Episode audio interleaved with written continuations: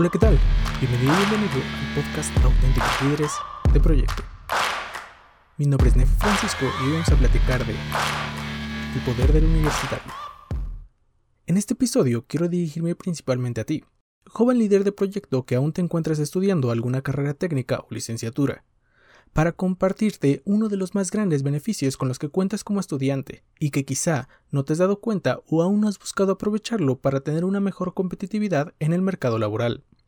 Como estudiante universitario cuentas con diversos beneficios, unos propios de tu etapa como estudiante, por ejemplo, el ser más receptivo a aprender algo o adaptarte en menor tiempo a un entorno de trabajo. Otros beneficios dependerán de tu dedicación, como aprender más allá de lo que te enseñan en tus clases o involucrarte en actividades extracurriculares. Dentro de todos estos beneficios hay un factor que en ocasiones intentarás evitar, la equivocación.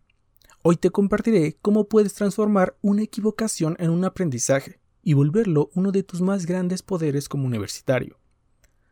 Durante tu etapa como estudiante te equivocas constantemente, en tareas escolares, en proyectos que elaboras con tus compañeros, en exámenes, en actividades extracurriculares o en tu trabajo de medio tiempo.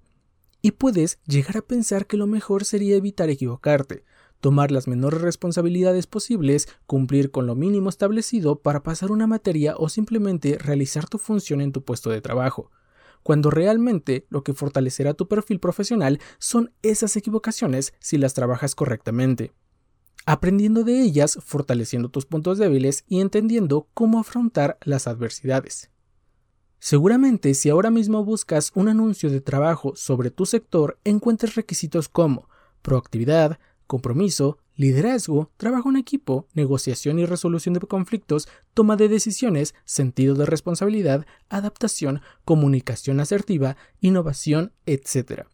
Muchos de estos aspectos no se desarrollan plenamente en la escuela, y aún menos si únicamente cumples con lo mínimo para tener una calificación final, teniendo como resultado que al enfrentarte a una entrevista laboral o al trabajo formal te encuentres con diversas complicaciones. Lo que yo te recomiendo para transformar el equivocarte en un poder son tres cosas. 1. Busca o crea oportunidades para desarrollar tu perfil. Dentro y fuera de la escuela habrá actividades que pueden ayudarte a aprender habilidades, y en ocasiones, si no existen, puedes buscar crear esa oportunidad para ti o más estudiantes. 2. Aprende de la equivocación, busca por qué ocurrió, acepta críticas externas, investiga posibilidades y aún cuando ya haya pasado el resultado, corrígelo para un aprendizaje personal. 3. No le temas a las responsabilidades.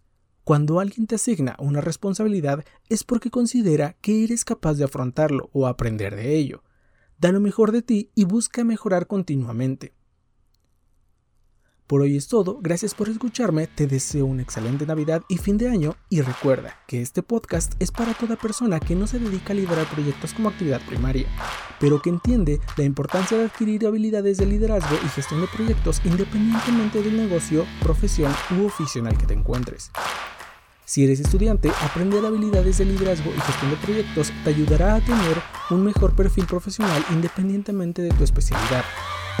Visita formatalento.com donde encontrarás capacitación que puedes tomar en línea y también podrás agendar una reunión conmigo donde podremos platicar de tus proyectos o negocios. Si lo que quieres es auditoría o acompañamiento en tus proyectos, visita proyector.org. Nos escuchamos el 12 de enero en el próximo episodio. Somos Proyector y hacemos proyectos.